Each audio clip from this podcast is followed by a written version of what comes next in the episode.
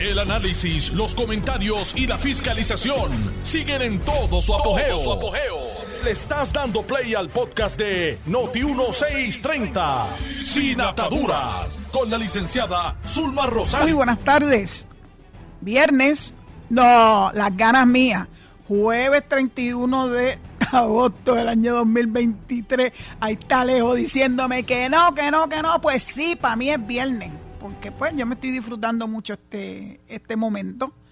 Eh, agradecida de su sintonía y este es su amiga Zulma R. Rosario Vega en Sin Ataduras por Noti1, la mejor estación de Puerto Rico y primera fiscalizando. Las cosas se están poniendo color hormiga, hormiga brava.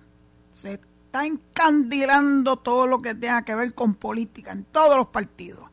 El PIB y el Movimiento Victoria Ciudadana, pues me imagino que deben estar rascándose la cabeza qué van a hacer con las candidaturas coaligadas, que hay un tribunal le tumbó eh, su eh, estrategia de declarar, de que se declarasen inconstitucional los artículos que impiden en el código electoral el que se dé ese tipo de candidatura. Así que imagino que deben estar preparándose, si no lo han hecho ya, porque ellos yo creo que sabían. De hecho, hubo un momento al principio de, esa, de esas eh, demandas de parte del el PIB y el Movimiento de Victoria Ciudadana, donde creo que Juan Dalmau mismo dijo que pues que eh, tenían que ir al tribunal, pero que no tenían mucha certeza de que iban a salir triunfantes. Bueno, pues se hizo su sueño o su pesadilla realidad.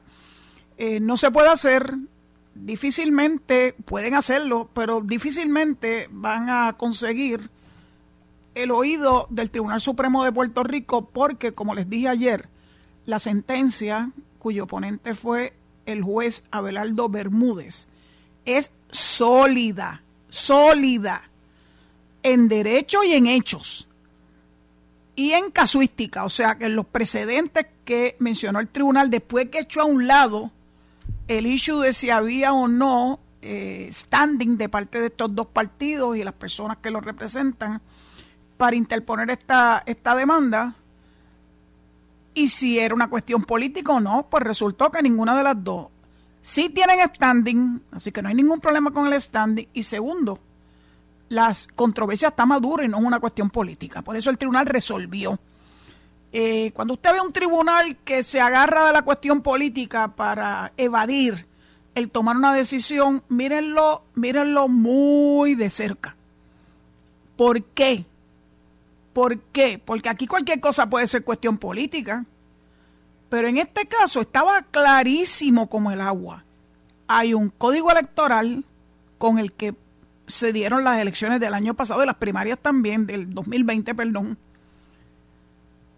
Hay unas, eh. Hay unas eh, expresiones claras y contundentes en ese código. No son no son como pudiera ser en otras leyes, ¿verdad? Que son ambivalentes o no son claras, etcétera. No, no, no, no, no. La expresión del código es bien clara. No a las candidaturas coaligadas. Así que cuando usted ve que un tribunal de cualquier nivel se arreinda de, esa muletilla que se llama cuestión política para no expresarse, pues usted lo mira con más detenimiento y mira si las partes que están involucradas en el pleito eh, están conformes con que esa sea la determinación eh, de un tribunal que no quiere coger el toro por los cuernos. ¿Se acuerda qué ocurrió con el caso de Elizabeth Torres? Cuando el caso de Elizabeth Torres se incoa en el Tribunal de Primera Instancia, como dice la ley 167 del 2020, que es la ley que crea la delegación congresional, el tribunal de primera instancia se lavó las manos y dijo, no, esto es una cuestión política y yo no voy a intervenir. Eso le corresponde a la legislatura, por ejemplo. Y cuando ese caso siguió su trayecto hacia los tribunales de mayor jerarquía, la situación cambió, la tortilla se viró y los tribunales de mayor jerarquía determinaron que había que evaluar el caso en sus méritos y entonces el juez de primera instancia tuvo que regresársele el caso y no le quedó de otra que ir sobre el trabajo de Elizabeth Torres para poder aquilatar si en efecto la misma había incumplido con sus responsabilidades establecidas en esa ley que ya les mencioné. Y llegó a la conclusión de que en efecto ella había incumplido y que por ende la demanda tenía méritos. Todavía no sabemos, porque por lo menos no lo he visto reflejado en ningún medio, si el abogado de Elizabeth eh, ha resuelto ir ¿verdad? a los tribunales superiores, a los tribunales de segunda y tercera instancia. No tengo conocimiento de ello. Las litigaciones son caras, créanmelo. Y bueno, Elizabeth ha, estado cobrando hasta que se le acabó el mambo. Una vez el tribunal de primera instancia decretó que tenía que salir de la delegación congresional y por ende la agencia que es la que expide los cheques, PRAFA, dejó de pagarle a partir de esa determinación del tribunal de primera instancia. Así que ya no hay chavito, pero se metió en el bolsillo mucho dinero por el tiempo que estuvo guisando sin trabajar los asuntos que le obligaba la ley 167 del 2020. Así que el tribunal, en el caso de la, la candidatura coaligada, el tribunal de apelaciones cogió el toro por los cuernos evaluó el caso de la A a la Z y determinó que la ley no tiene ningún vicio inconstitucional que se tiene que cumplir y por ende cero candidaturas coaligadas. Empiecen a trabajar, gente. Hagan todo lo que tengan que hacer para tratar de convencer al pueblo de Puerto Rico de que, primero, de que voten por ustedes. Y segundo, pues que voten, si quieren, mixto, eh, Puerto Rico tiene una tradición de voto mixto. No es algo que es ajeno a nuestra experiencia. Por ende, no veo por qué ese temor de que este, ¿verdad? esta situación política para las elecciones del 2024 sean distintos a lo que conocemos de tantos años ¿verdad? de participación electoral de nuestro pueblo. Yo no sé cuál es el miedo. Yo no sé cuál es el miedo. Bueno, parecía que querían eh, confundir a la gente, eso sí. Pero ya nosotros no nos debemos confundir.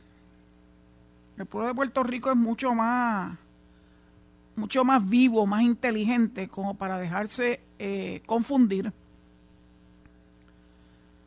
por los cantos de sirena de Juan Dalmao, que escondió la independencia en las elecciones del 2020, y de Manuel Natal, que lloró porque creía que era el alcalde de San Juan y no lo logró a pesar de que se dedicaron a hacer transferencias ilegales eh, y que la espada de Damocles caerá en su, sobre su cabeza. y espero con un futuro no muy lejano. Así que el que quiera ganar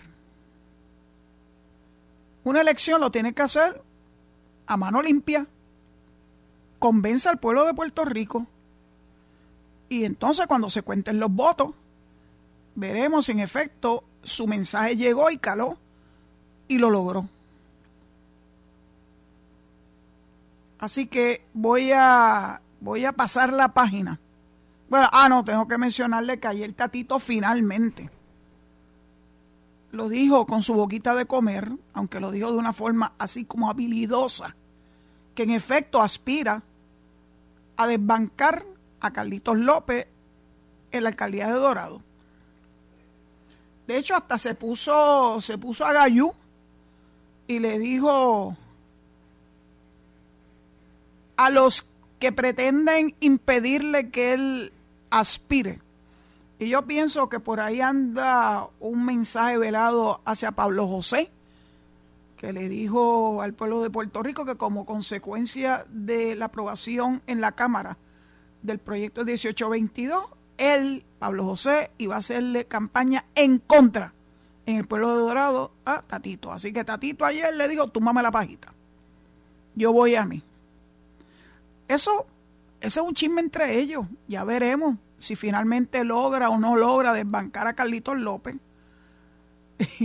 Ayer se rieron muchísimo porque esta expresión la hicieron en el programa Jugando Pelotadura en televisión, de que Carlitos había dicho, esa expresión yo la escuché, que es un mellao tratando de comer chicharrón. Imagínenselo. Así que así describió eh, Carlitos López a Tatito Hernández. Ya veremos.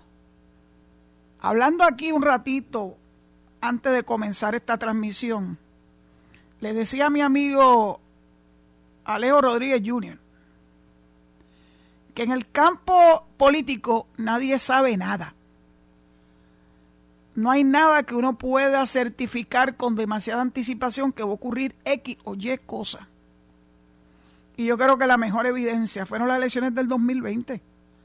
Todo el mundo apostaba, todo el mundo apostaba hasta los mismos PNP apostaban que no había forma de levantar cabeza después de lo que ocurrió en el verano del 19. Y después de unas primarias entre Wanda Vázquez y Pedro Pierluisi. Pues ¿saben qué? Pedro Pierluisi ganó a los sucusumucos, así como quien no quiere la cosa. Así que no hay nada escrito, no hay nada cierto. Esto evoluciona día a día. Lo que sí yo quisiera reiterar, y lo haré en este programa, de la importancia de participar en las primarias. Usted no está conforme con algún candidato. El momento para decirle su opinión a ese candidato aspirante, en ese momento un aspirante, que usted no lo quiere, pues participe en las primarias. Aquí la gente yo creo que todavía no sabe el valor tan importante de las primarias. Las primarias se habrán de celebrar en junio del año que viene, de eso yo no tengo la menor duda. Siempre hay primarias en cuanto a la legislatura, los escaños por acumulación, los escaños por distrito, en algunas alcaldías también hay primarias. Y bueno, y si la hay para la gobernación, so be it no es la primera ni la última vez que hay primarias, por lo menos en el Partido Nuevo Progresista, con relación a ese cargo, el más alto cargo en Puerto Rico. Así que uno le enfrenta, uno hace lo que le corresponde. En el caso mío, yo iré a votar. Porque esa es mi responsabilidad. Yo no puedo criticar frente a este micrófono X o Y cosas sin haber, sin haber antes emitido mi voto yo emito en, estas transmisiones mi opinión, pero la opinión es tan válida una como la otra. Pero el voto ya son otros 20 pesos. El voto es lo decisivo, así que yo no, no me cansaré de repetir, particularmente a los que como yo creemos en la estadidad, que es indispensable que vayamos a votar en las primarias de ley, las de junio del 2024, falta poco menos de un año. De hecho, ya mañana es septiembre. Así que lo que están faltando para esa primera son nueve meses. Es la gestación, es un parto. Y claro, los que van a ser candidatos aspirantes, que es la palabra correcta, aspirantes. Candidatos después que se rebasa ese periodo de primaria, y se determina quiénes fueron los que se alzaron con la victoria y los que entonces van a figurar en la papeleta bajo la insignia del partido que sea. A mí me interesa la insignia de mi partido, porque sobre todas las cosas yo soy estadista. Y claro que uno puede tener cierta molestia o disgusto con X o Y líder. Y ese disgusto, esa molestia, no es haciendo mollero público. Eso se hace en las urnas. Si a mí no me gusta fulano o ferenceja, pues yo en las urnas, en junio del año que viene, le dejo saber a mi partido lo que yo pienso de esos. Y cuando termine el proceso de conteo, sabremos quiénes irán a la papeleta para las elecciones generales de noviembre del 2024 no tengo prisa, el tiempo pasa volando, ya mañana empieza septiembre. Uno lo piensa y dice, pero ¿qué es esto? Esto le han dado fast forward.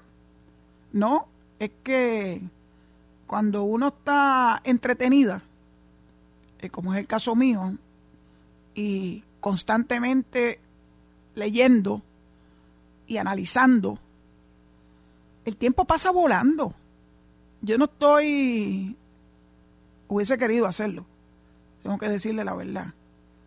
No estoy en mi hamaca todo el tiempo.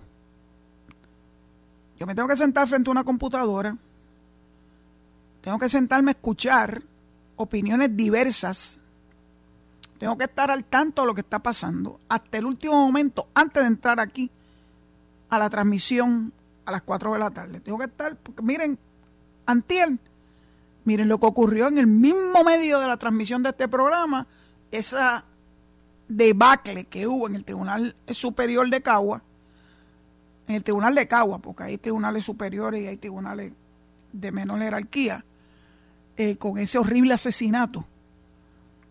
Ya al individuo le metieron una fianza de dos millones de dólares. Y a la esposa, que era la razón por la cual él alegadamente estaba allí, eh, también le ingresaron porque le impusieron una fianza de 60 mil dólares. Así que los dos están presos. Y, eh, y él en particular ha complicado las cosas. Porque ahora de ser una riña entre vecinos se ha, se convertido en un caso criminal del más alto rango porque estábamos hablando de asesinatos, más de uno, dos asesinatos y también hubo intentos de asesinato de parte de ese individuo. Así que las cosas se pueden complicar. Y por ende, cuando uno menos se le espera, ocurren situaciones que uno no ha previsto. Dicho eso, yo soy fiel creyente, creyente, perdón, de eso que dice Noti1, que las noticias cambian. Hoy parece ser una cosa y mañana puede ser otra totalmente distinta. Así que ustedes no se aferren, no se aferren a algo en este momento de su vida. Usted esté atento, escuche opiniones, escuche su corazón y vaya haciendo una composición de tiempo y espacio con suficiente antelación a las primarias, que las va a ver, las va a ver, siempre ha habido primarias, en junio del 2024. Tienen nueve meses para pensarlo, nueve meses para evaluar, nueve meses para, para hacer preguntas, para recabar contestaciones. Porque cualquier candidato o aspirante que desee que usted vote por él, tiene que convencerlo. O por ella. Tiene que convencerlo yo le tengo que advertir que yo no soy fácil de convencer. Yo le tengo que advertir que lo dije prácticamente desde la primera emisión de este programa en enero del 2021. Que yo iba a estar muy atenta al desarrollo de la política en Puerto Rico y que consistentemente y constantemente iba a estar evaluando a las personas o a los líderes de todos los partidos políticos, pero particularmente de mi partido, que es donde puedo ir a participar en primaria. Yo no puedo hacer participar en primaria de otros partidos. Eso no es, eso no es honesto. Hay gente que lo hace con la intención de que los candidatos que salgan o los aspirantes sean los peores para que cuando llegue la elección sea y se enfrenten a los peores. Yo no, yo voto en la primaria de mi partido. Tuve tantos años sin poder ir a una primaria que cuando finalmente pude hacerlo, fue para aquella elección especial que hubo en el año 2020. Estoy casi segura. Donde voté por William Villafañe. Porque se estaba cubriendo un escaño en el Senado que estaba vacante. No estoy muy segura si fue por, por eh, Larry Seilhammer, yo creo que no. No me acuerdo ahora bien a quién, a quién sustituyó William Villafañe. Esas fueron las primeras primarias que yo participé diantre, como desde el año, qué sé yo, 2004 o algo así. Así que tuve tuve una emoción particular porque pude ejercer mi derecho al voto sin ningún tipo de limitaciones. Mientras yo era directora de la oficina de ética, no podía participar en primaria. Claro que podía participar y participaba en elecciones, porque en las elecciones uno va y tú no sabes por qué partido van a votar. Pero unas primarias sí, unas primarias tú te tienes que hacer miembro del partido en el que tú quieres depositar un voto, así que no podía hacerlo, estaba impedida por ley. Así que finalmente, como dice mi perfil de Twitter, ahora ex,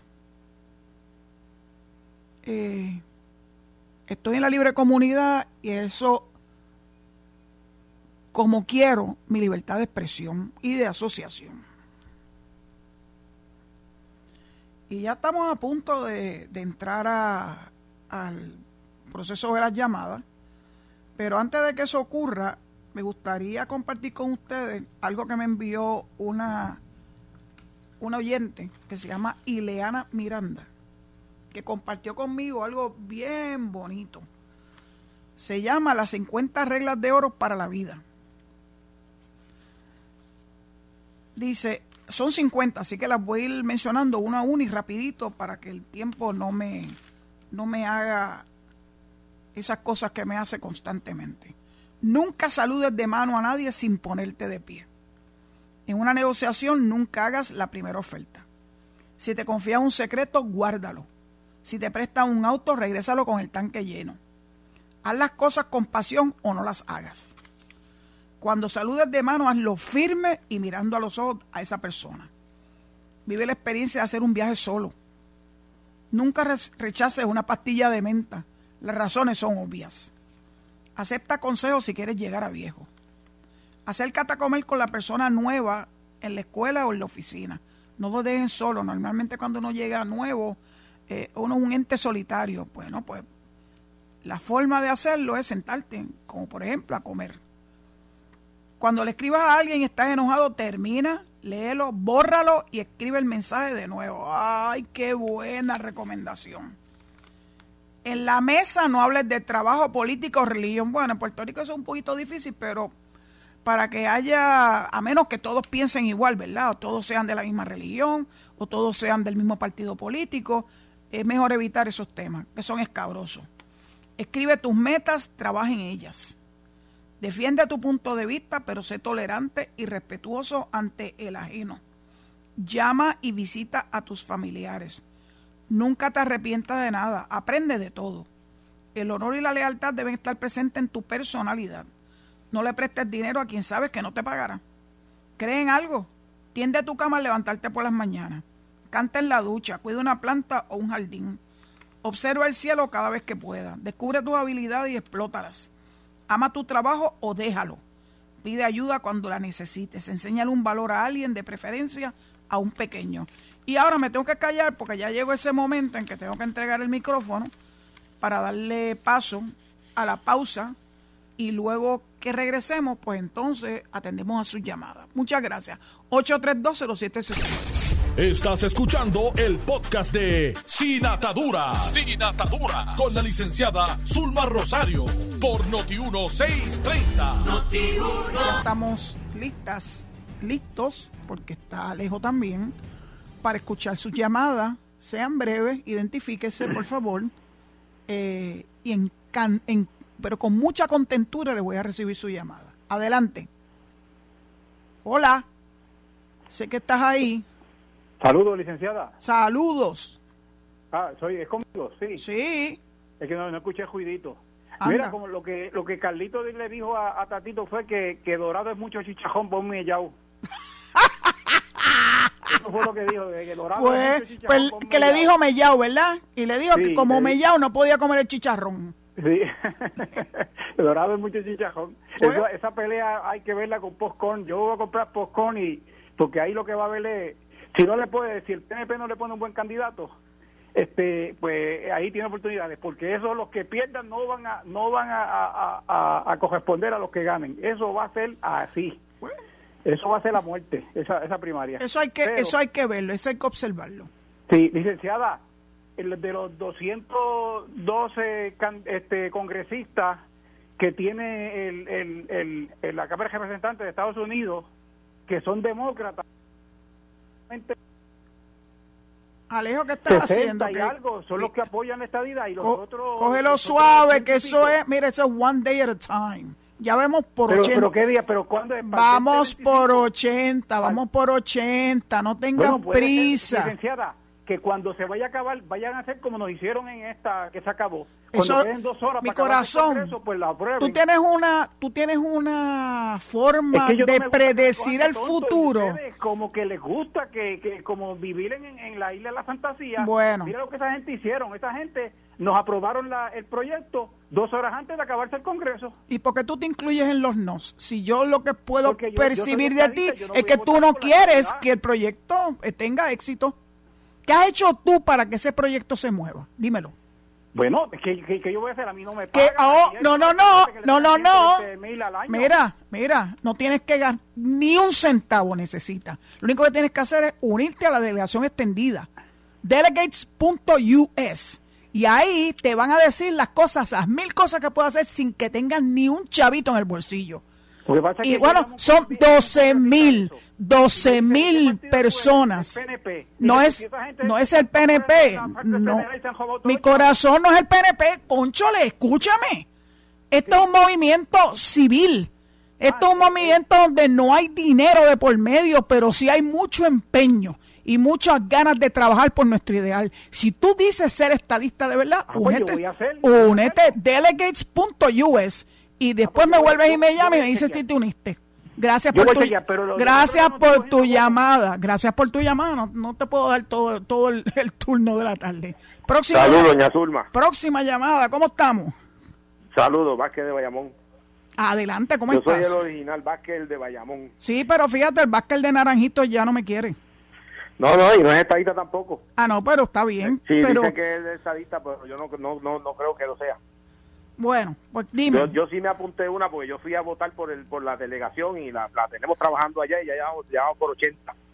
Muy bien, y ahora lo que necesitamos... Aunque me equivoqué dándole una marca a la que una que no tenía que dar, pero pensé que... Oye, pero yo también me equivoqué. Uno tiene derecho a equivocarse, nadie es perfecto. Pues yo pensé que había hecho algo bueno porque, ¿verdad? Porque se presentaba como algo, algo pues para el futuro que podría ser, pero no, no, no fue. Nos engañó, nos engañó a todos, así que uno tiene que tener un poquito de más malicia para poder identificar a esas personas. Por eso es importante prepararnos para las primarias. Porque en las primarias que tenemos que ejercer ese voto sagrado, pero mira con conciencia. Yo me, en me encargaré de repetirlo 1400 veces. Sí, y en las elecciones dar un voto íntegro bajo la palma. Ah, íntegro. definitivamente. Después que las primarias pasen, uno tiene entonces que unirse. Eso es sencillo, es sencillo. A menos que quieran el berenjenal que tenemos en la legislatura, que no dan paso a nada decente, lo que hacen es obstaculizar el desarrollo de Puerto Rico. ¿cierto? Pues así es, pues eso nos lo buscamos, yo no, porque yo voté íntegro. No, yo voté íntegro también. Este, pero los que quisieron ponerse creativos y estar dando de un lado y del otro, pues mira, ahí tienen. Eso fue Se lo dieron cuenta que no funciona, el voto por candidatura así ya no funciona. No. Eso es poner gente a ganar dinero sin, sin, sin ejercer la responsabilidad que les toca. Ya se ve que han entorpecido todo el progreso en estos cuatro años a todos puertorriqueños. Y si vuelven a votar por candidato de nuevo, más se atrasa, más se atrasaría Puerto Rico y los que se afectan somos nosotros el pueblo. Yo estoy de acuerdo contigo, salvo que en el caso del PIPI Movimiento Victoria Ciudadana, yo lo que les estoy recomendando es que ellos hagan una campaña por candidatura y se evitan la cuestión esta, el, la, mogolla, la mogolla. Gracias por tu participación. No, mire, doña Zulma, le iba a comentar algo más, cortito. Sí, sí, dime. E, ese evento que surgió en, la, en, el, en, la, en, la, en, el tribunal es sumamente peligroso. Esta, esta persona es del extranjero y está acostumbrado a andar con bombas y qué sé yo. No, no sé si él sea uno de ese tipo de personas o venga huyendo de allá ¿Cómo sabemos que los documentos de él como ciudadano americano son ciertos con tanta falsificación de documentos que hay ahora? Bueno, eso le, corre, eso le corresponde eso le corresponde a Homeland Security, que son los que tienen bajo su sombrilla todo lo que tenga que ver, ¿verdad?, con, con, con los ciudadanos que no son nacidos en los Estados Unidos. exacto, porque ha habido en los, últimos años, han cogido un montón de personas falsificando seguro social, acta de nacimiento, pues, documentos de todo tipo. Tengo que partir de la premisa, Vázquez, que el Departamento de Justicia está haciendo su trabajo. Sí, sí, sí. y que está pidiéndole, pidiéndole a las autoridades federales que ayuden a desenredar esta madeja con ese individuo. Sí, sí. Yo cuando leí el, el, ¿cómo se llama? El apellido del individuo, yo sabía que era armenio. Sí, Puede haber nacido en Líbano o donde sea, pero yo sabía que ese apellido era armenio. Oye, se atrevió a matar dos personas aquí después que ya tenía experiencia de haber matado personas en otro lugar. Bueno, mató a dos e intentó o atentó contra un tercero. Sí, imagínese usted que él hubiera decidido poner una bomba allí, decir, voy a, en vez de matar a dos, voy a matarlos a todos, pero yo no, no estoy de acuerdo con el sistema llega a las puertas del tribunal donde donde están cerca los jueces y los, los fiscales y abogados allí y el público. Pues yo debería, de tomarse acción en cuanto a eso y tener un punto de cotejo antes de llegar a las puertas. Bueno, hay puntos de cotejo en los tribunales, muchachos. Entrar un tribunal no es fácil, créemelo. Pero, él no estaba adentro, él estaba afuera. Por eso. Cuando él entró inicialmente, él entró limpio, sin almas ni nada.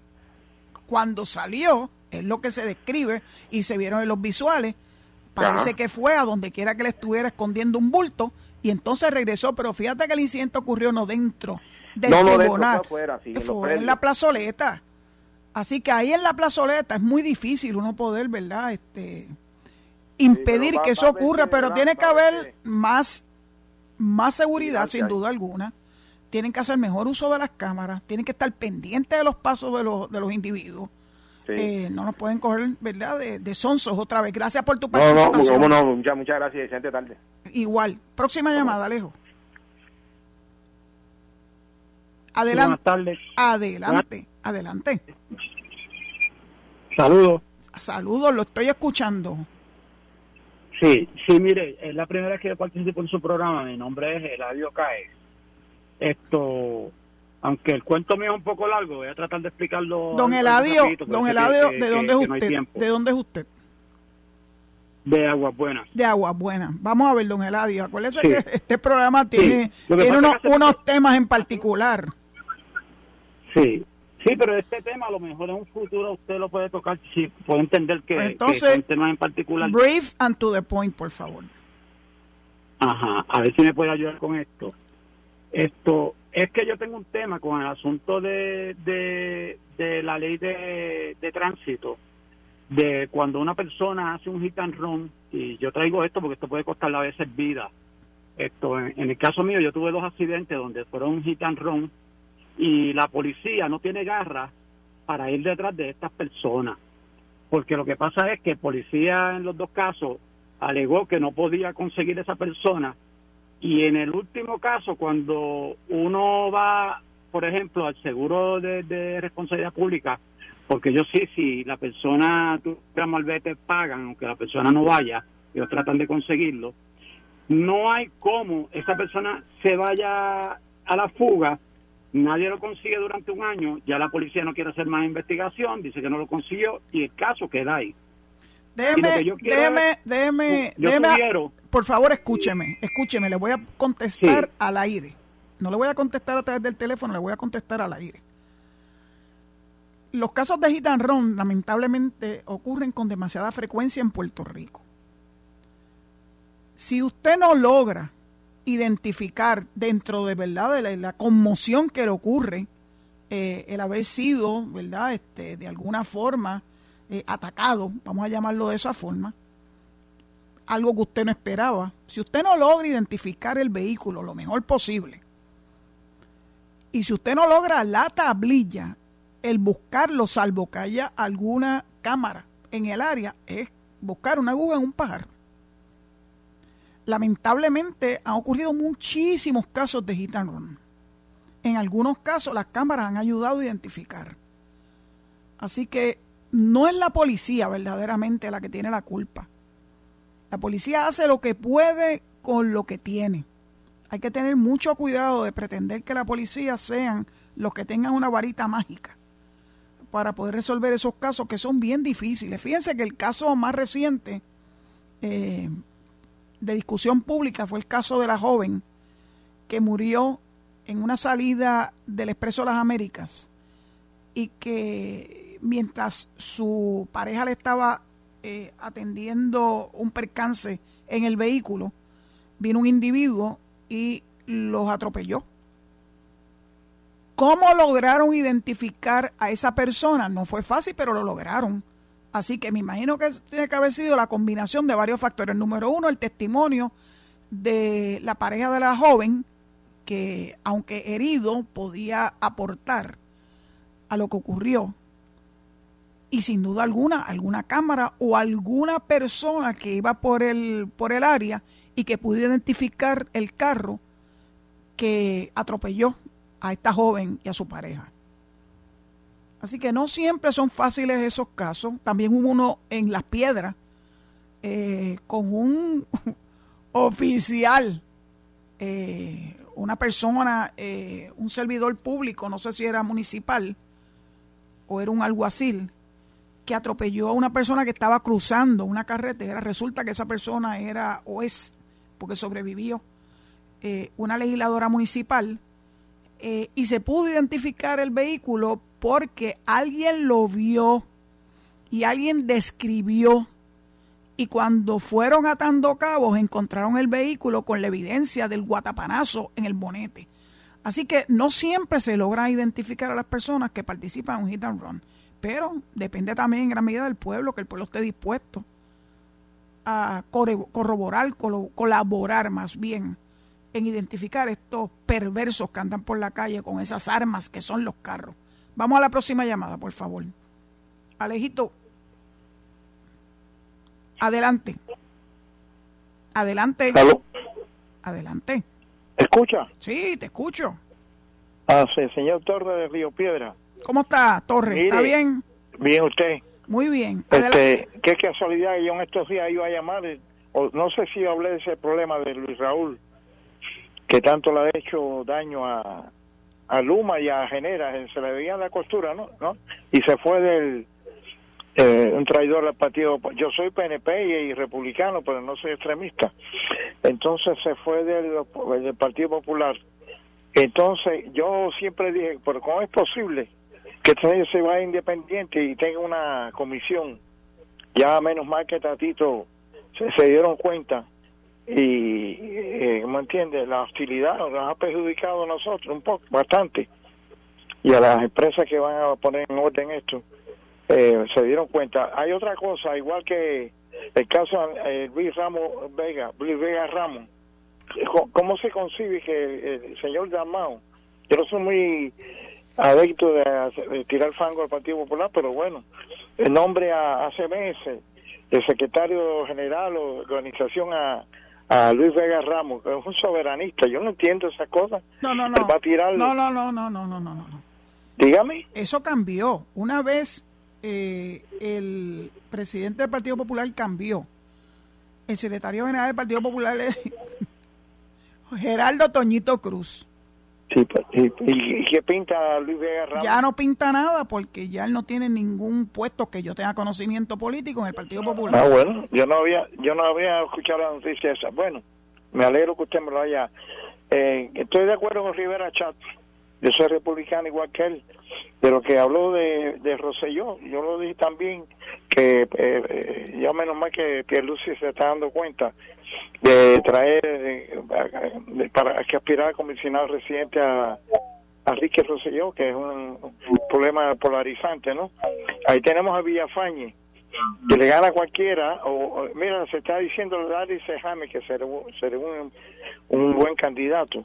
al único que, bueno, los ciudadanos tienen eh, tienen buenos aspirantes a la comisaría.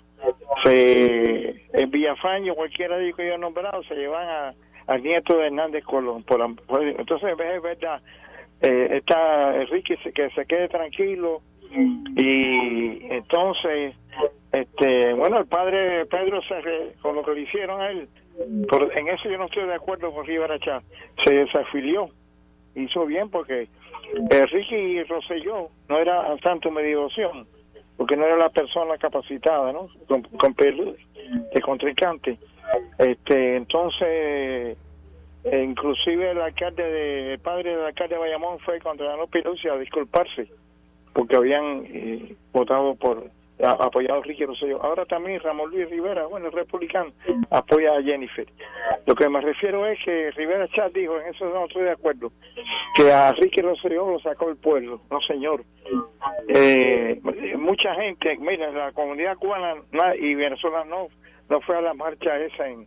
Lo sacó la vanguardia comunista apoyado por Yulín, que si Ricky no renuncia, queman el viejo San Juan entonces se le aflojaron las piernas a Johnny Méndez. No es una gran realidad.